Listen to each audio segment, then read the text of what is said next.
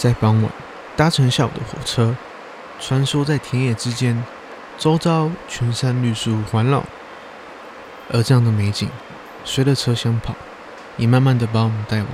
台东县关山镇海端乡。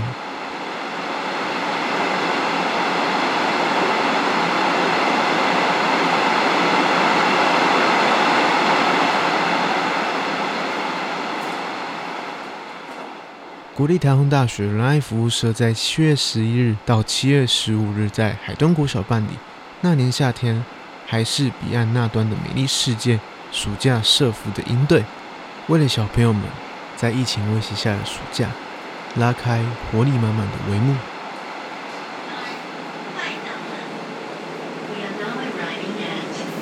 海端，各位旅客，海端，这边到了。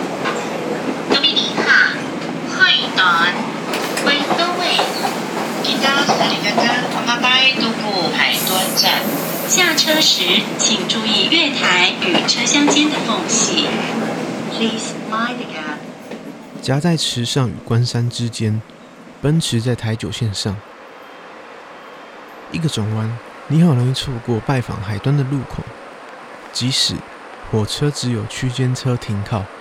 而整个海端乡就只有一个海端车站，但是海端乡有最丰富独特的人文地景。深厚的布农族文化底蕴，与今年才重新开通的南横公路美景，让海端蓄势待发。而海端国小也深受全乡的期待。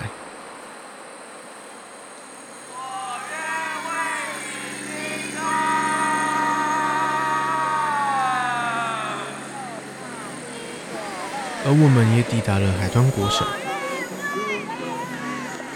此时的晚会正在热闹进行当中，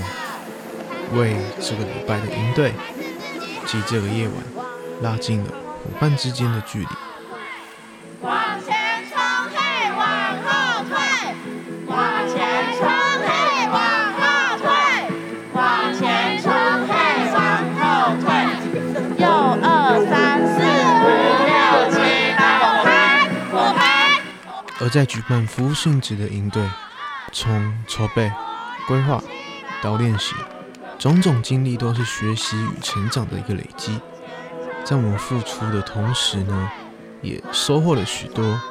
并凝聚了全校各系不同年级间的一个向心力。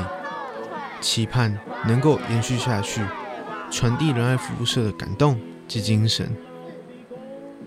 燃烧自己，照亮别人。就像是今晚的萤火，照亮着海端国小，照亮着每一个小朋友。还是自己好，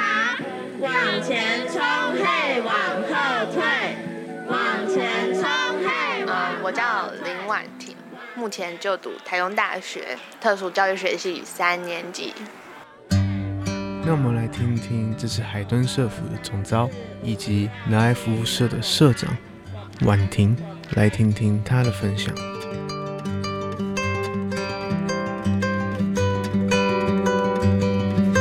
找学校就是要找很多间，然后慢慢打电话去问，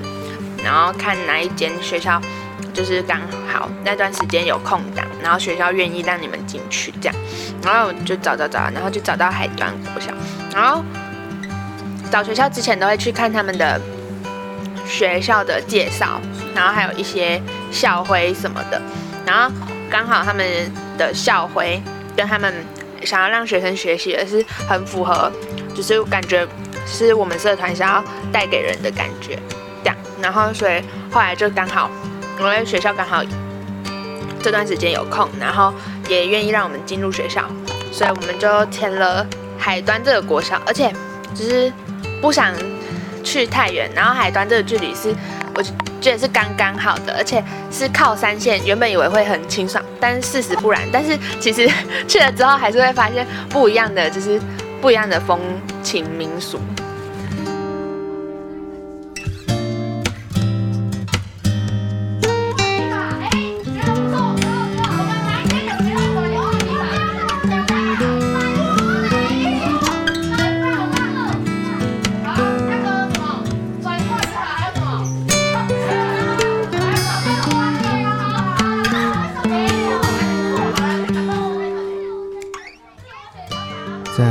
队的筹备过程当中，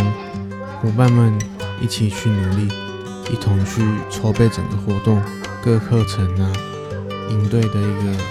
小队的一个带领啊，甚至是晚会的一个筹备，其实这一路走来是非常辛苦，但相信这些过程也是非常的甜美的。最重要的是在营队期间，我们陪着小朋友们一起去玩，但其实小朋友们也陪着我们成长。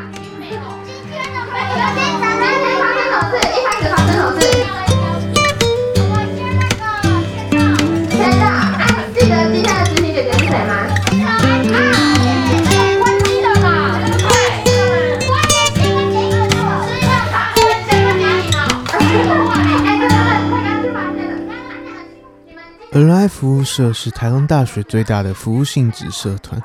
社员来自各个学系，创社至今，也已经迈入第五十届。在仁爱社有一个很特别的地方，就是伙伴的那个依附感很强烈。是，我觉得这个部分是让我一直对仁爱社有一个一个很大的归属感。觉得因为社团本来就是一个服务性质的社团，那。服务的价值，它本来就是在把呃，不管我拥有多少，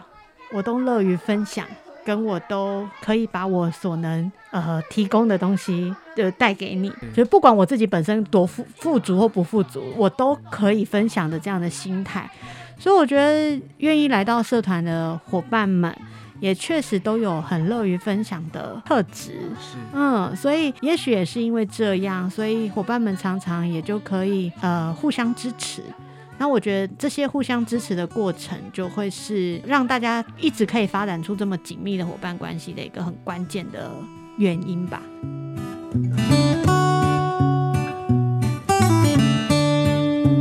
而佩金学姐是我们仁爱服务社的指导老师。那最重要的呢，它是我们三十一届宣传股，三十二届的行政副社。印象最深的应该是第一次带社服是的那个小朋友，他们到我们大四，他们还会写信，写信寄给你们吗？对，就是因为以前在大学的时候。他们没有办法直接寄到我们手上，他就是，例如说寄到呃哪一个系所几年几班，然后学号、你的名字这样子，就寄到台东大学。然后我觉得那个小朋友只是因为跟我们短短三五天的相处，他还愿意写一封信来关心这个某某姐姐你过得好不好啊？然后你现在在做什么啊？我很想你啊！我觉得那个时候看到这些卡片跟关心的时候，会有一种。哇，就是还有人记得你曾经陪过他一段开心或温暖的时光，是，你就会忽然觉得哇，这个人跟人之间的那个连接，连接是很是很微妙的，是，对。那就像我，虽然我也已经长那么大了，我现在也还记得我小时候参加 YMCA 的营队的时候，我要。结业式的这活动最后一天，我哭着跟那个我的队辅说：“你们不要走，我想跟你们回家的那种感觉。”那我觉得确实在仁爱社社服，我们去到很多偏乡的学校，也常常感受到小朋友其实他们很期待有很多人可以，呃，很真心的陪伴他们，然后跟他们一起度过这些快乐的时光。所以这个部分一直是我每次想到仁爱社，我都觉得还蛮蛮感动、蛮温暖的部分。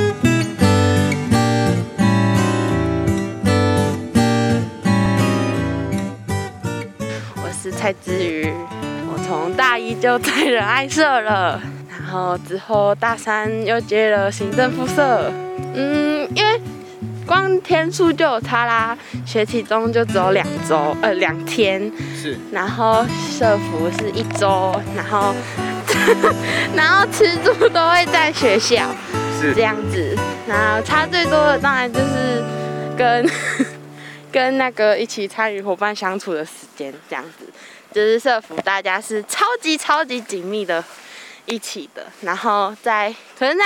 当然在学期间营队，大家也会很紧密的在一起，但是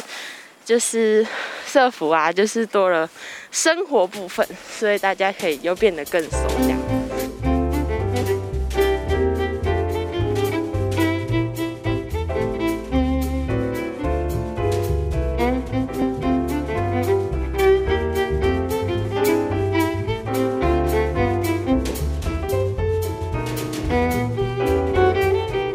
差别是，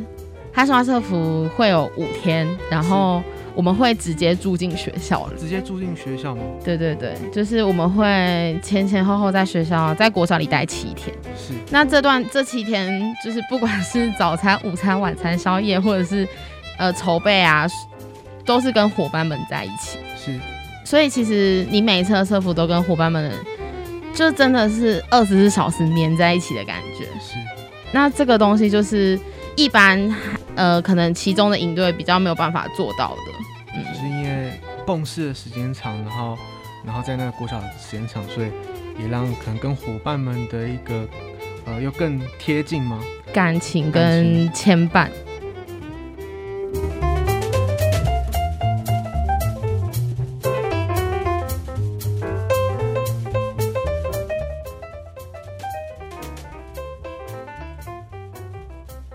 我们可以知道，仁爱社的伙伴们透过学期中的营队及寒暑假的社服，去到国小的服务学习，透过验证课本所学的专业及对服务的热情，大量的时间的一个投入，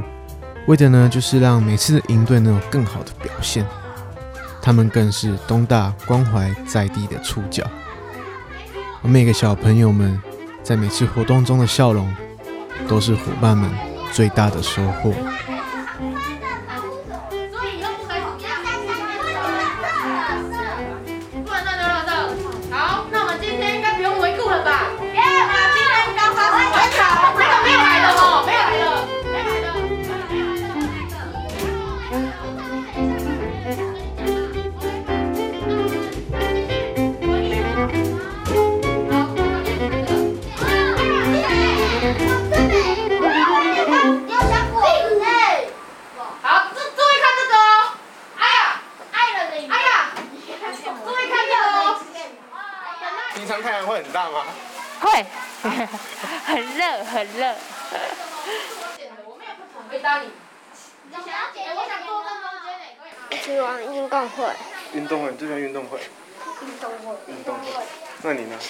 T2G。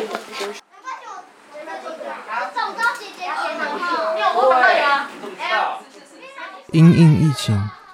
仁爱服务社在二零二二年上半年也办理了第一次的线上营队。或许在执行上有所困难，但伙伴们对抗担心及焦虑，跳脱我们原本的舒适圈，离开熟悉的实体营队，也因为这些的挑战。使我们成长。那不过，我觉得我今年看到这种线上一顿的时候，我有另外一个想法，就是哎，也许我们本来仁爱社五个小时的活动，我要怎么把它浓缩成两个小时或三个小时在线上办理，但能够仍然可以传达出一样的效果。对，我觉得这个也许是以后不一样的挑战。就像我刚刚说的，形式可以有很多种。也许以前办活动都是三三天或两天。好几天的，那以后呢？一定要这样吗？那我们要怎么做才能够维持那个就是社团想要传递的东西？嘿，那我觉得线上营队其实看起来，我自己是觉得没有没有太大的，对对，没有太大的问题。大大部分的小朋友跟伙伴们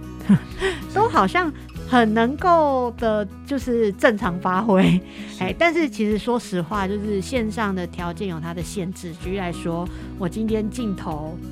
我要怎么样可以收录到完整的影像？是，当我在表演的时候，对不对？啊，或者是当我今天在唱歌跳舞的时候，我要怎么样让画面清晰，声音收音又好？然后这种，它它确实还是带来了一些限制，哎，那。最大的是最大的差别，就是因为看不到本人嘛，所以就像我们虽然呃现在有时候喜欢线上研习，是因为线上研习省去了很多奔波的辛苦，但是那个看不到人的感觉还是，是感觉上会差很多，还是有一种隔阂感。对，那我觉得这次参加线上营队，是因为小朋友都跟社团的伙伴们已经有过至少一次的接触，是，所以不会觉得那么陌生。陌生，哎，那因为没有那么陌生，所以我觉得活动好像也都蛮顺利的。那我不知道，如果今天是 完全没有接触过经验的小朋友参加这样的营队，要怎么营造出这种？呃，我觉得这个可能都是要试过了，然后大家在一起讨论啊，来面对，可能会比较有明确的方向吧。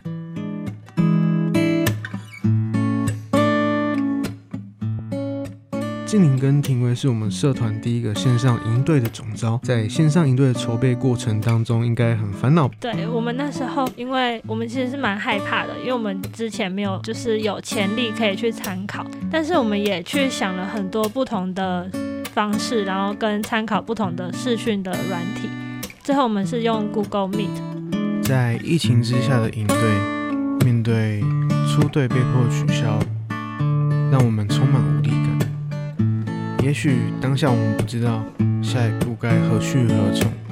也没有一些先例可以让我们去做参考。但最重要的是，伙伴们一起携手度过每一道难关。跟小朋友互动上其实也都还不错，小朋友也都玩得蛮开心的，所以我觉得很顺利。对对，那也因此让社团的线上营队有一个好的标杆。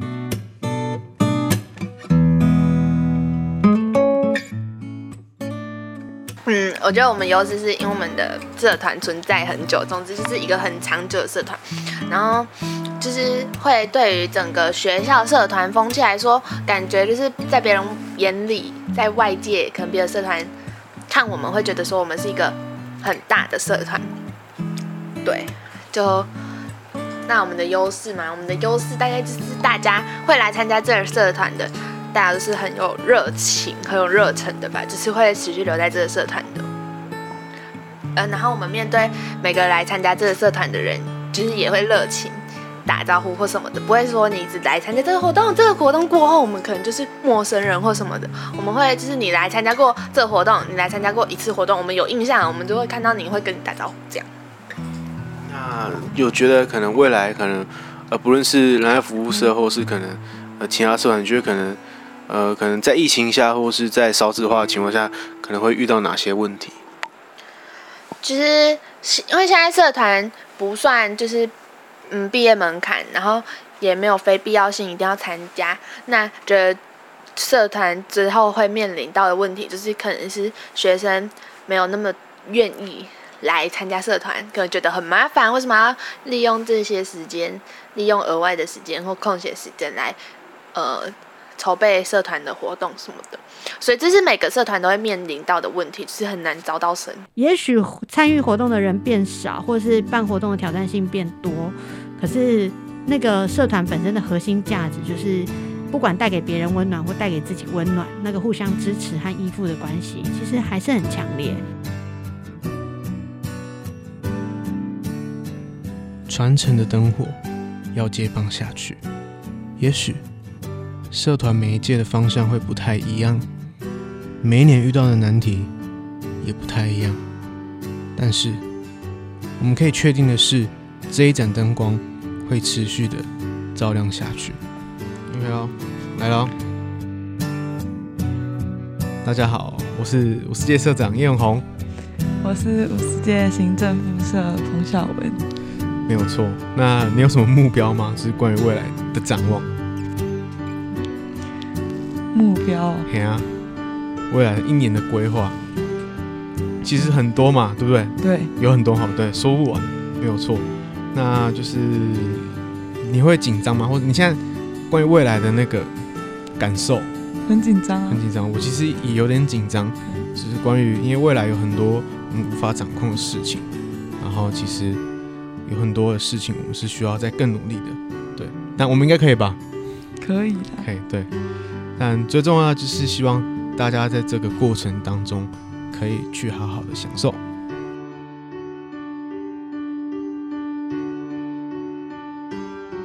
其实我觉得人跟人之间的连接这件事情是不可能被取代的。是，它就是一个基底。对，因为我觉得我们人本来就是第一，它就是个群居的动物。是其实你看科技现在不管它多么的发达，就算这几年因为疫情，大家可能出不了门，可是你会发现，大家最渴望的原始的状态仍然是人跟人之间的连接跟互动。所以我觉得这个这个东西它本身是不会被。它不会被取代的，它是一个很很核心的东西，所以我觉得这这既然是社团的核心价值，它也不不用很刻意的要去呃改变，或是刻意的调整，然后去因应时代的不同。嗯、呃，不过我其实常常跟每一年的社长，我都会分享，我说，诶，呃，我们的价值在这里，但是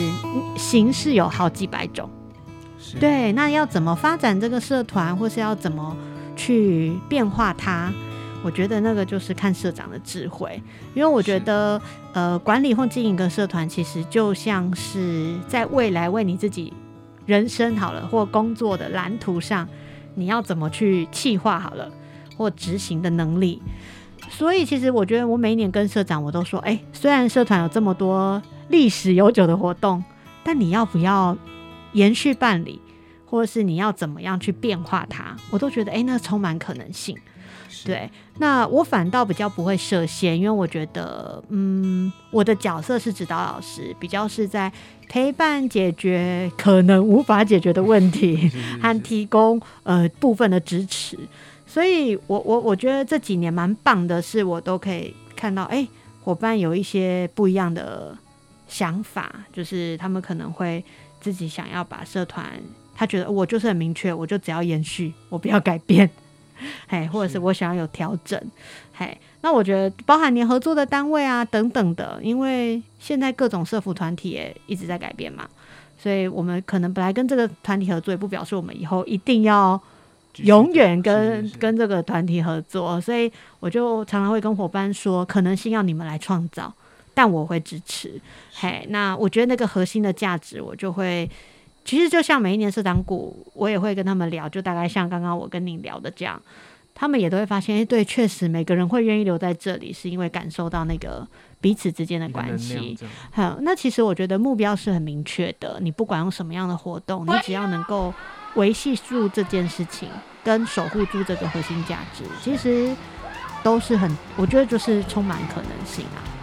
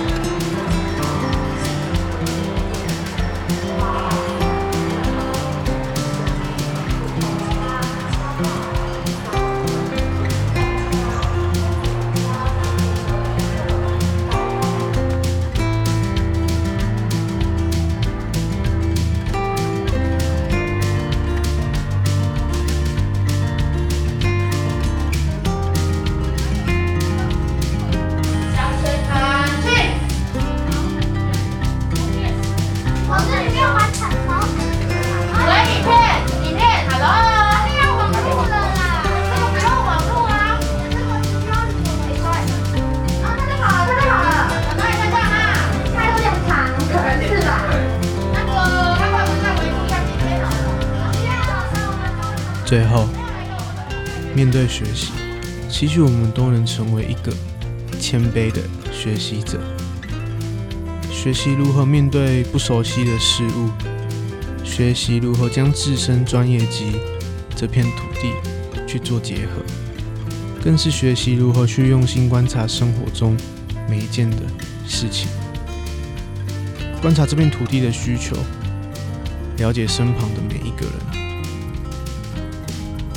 把这一份感动，把这一个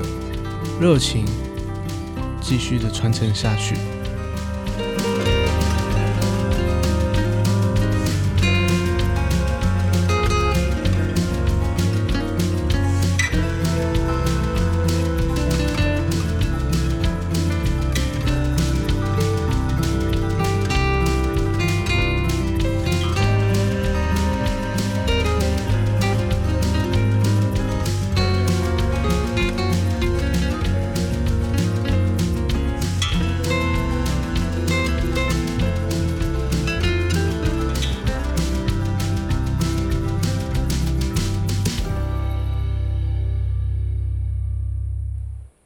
我是贝壳，